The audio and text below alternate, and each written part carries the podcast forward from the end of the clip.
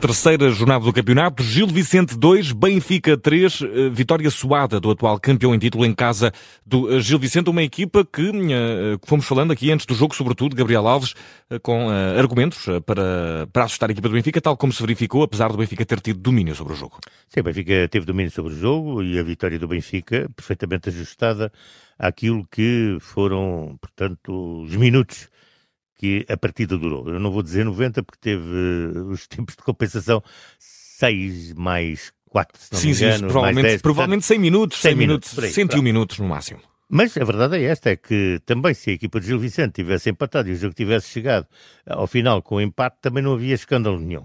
Mas está bem atribuído o triunfo.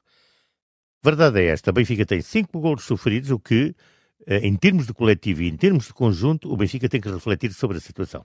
É candidato ao título. Eh, não está a lutar nem pela permanência, nem por um lugar na Europa, uh, por uma boa posição. Não, é candidato ao título e dentro daquilo que é a Champions, é candidato a ganhar, portanto, um passaporte para os oitavos de final e depois, do decorrer da temporada, ir o mais longe possível. Para isso se reforçou, para isso trabalhou durante o defeso e é nesse sentido que pretende, portanto, objetivar todo o seu rendimento. Cinco gols sofridos em três jogos é muito gol sofrido para quem é candidato a. A altos voos, portanto. Em relação à, à produção ofensiva, Benfica, eh, em termos de definição de golos, eh, está a definir pouco porque há grandes eh, momentos do jogo em que o Benfica cria, de facto, desenvolvimento ofensivo, mas depois, quando se chega à definição, ao momento da definição, não funciona. E isto está a acontecer.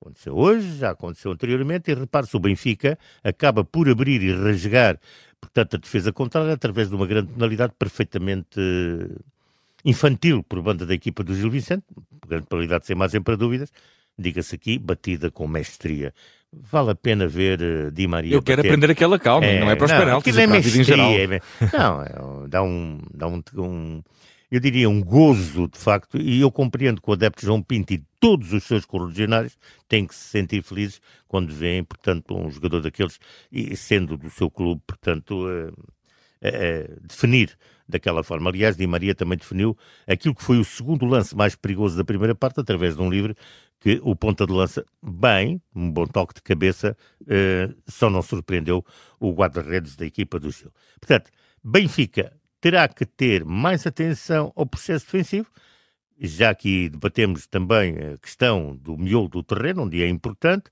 porque depois tudo sobrecarrega os centrais. Terá que decidir o que é que quer fazer do lado esquerdo com um lateral de raiz ou com um adaptado que, se calhar, no meio, na posição de interior ou na posição, até na posição 6, fosse um, um jogador mais interessante. É, é uma questão de gestão do seu próprio treinador. Portanto, mais atenção na contenção defensiva e mais qualidade naquilo que é a definição. Dois grandes jogadores, as rupturas de Rafa, a habilidade e a arte de bem jogar, a, digamos, cultura tática e técnica de Di Maria, mas é preciso mais qualquer coisa. E uh, na segunda parte, a equipa do Gil Vicente a, a, dar, de uma certa forma, uma melhor resposta, a procurar uh, ser mais atacante, ser mais uh, dominadora no, no, no, no meio campo adversário. O que é certo é que o Benfica aproveitou uma certa descobertura que depois acabou por acontecer na, é, é, na componente defensiva. Acaba por ser musa o as do jogo, ia numa, num sentido, acabou por ser no outro importante.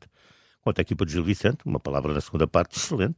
As substituições feitas pelo seu treinador, muito bem, tirando partido dos homens que estavam no banco, fez flutuações de flanco, portanto, ótimas, mais agilidade no jogo, bola mais solta, que confundiu completamente uhum. o sistema defensivo do Benfica.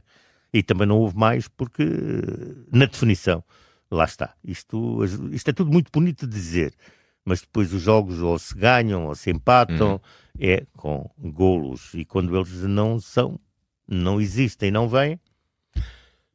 E, e Gabriel, temos, temos uh, direito a algum momento à força da técnica? Ah, sim, eu tenho aqui dois momentos. Hum, um é hum. para o penalti marcado pelo Di Maria, porque aquilo é de uma técnica soberba. eu, é, aquilo, aquilo é de facto fabuloso. É a força, a leveza, é tudo, a calma tudo, da técnica.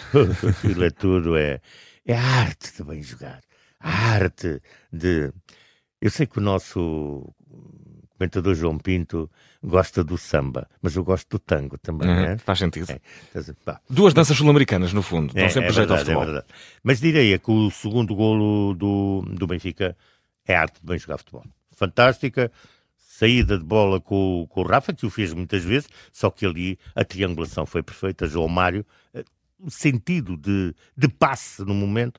E depois, vá lá, o norueguês lá do lado esquerdo conseguiu colocar a bola à medida para que Rafa, que começou, concluísse. Foi uma jogada de futebol que dá, de facto, satisfação. Futebol bem jogado.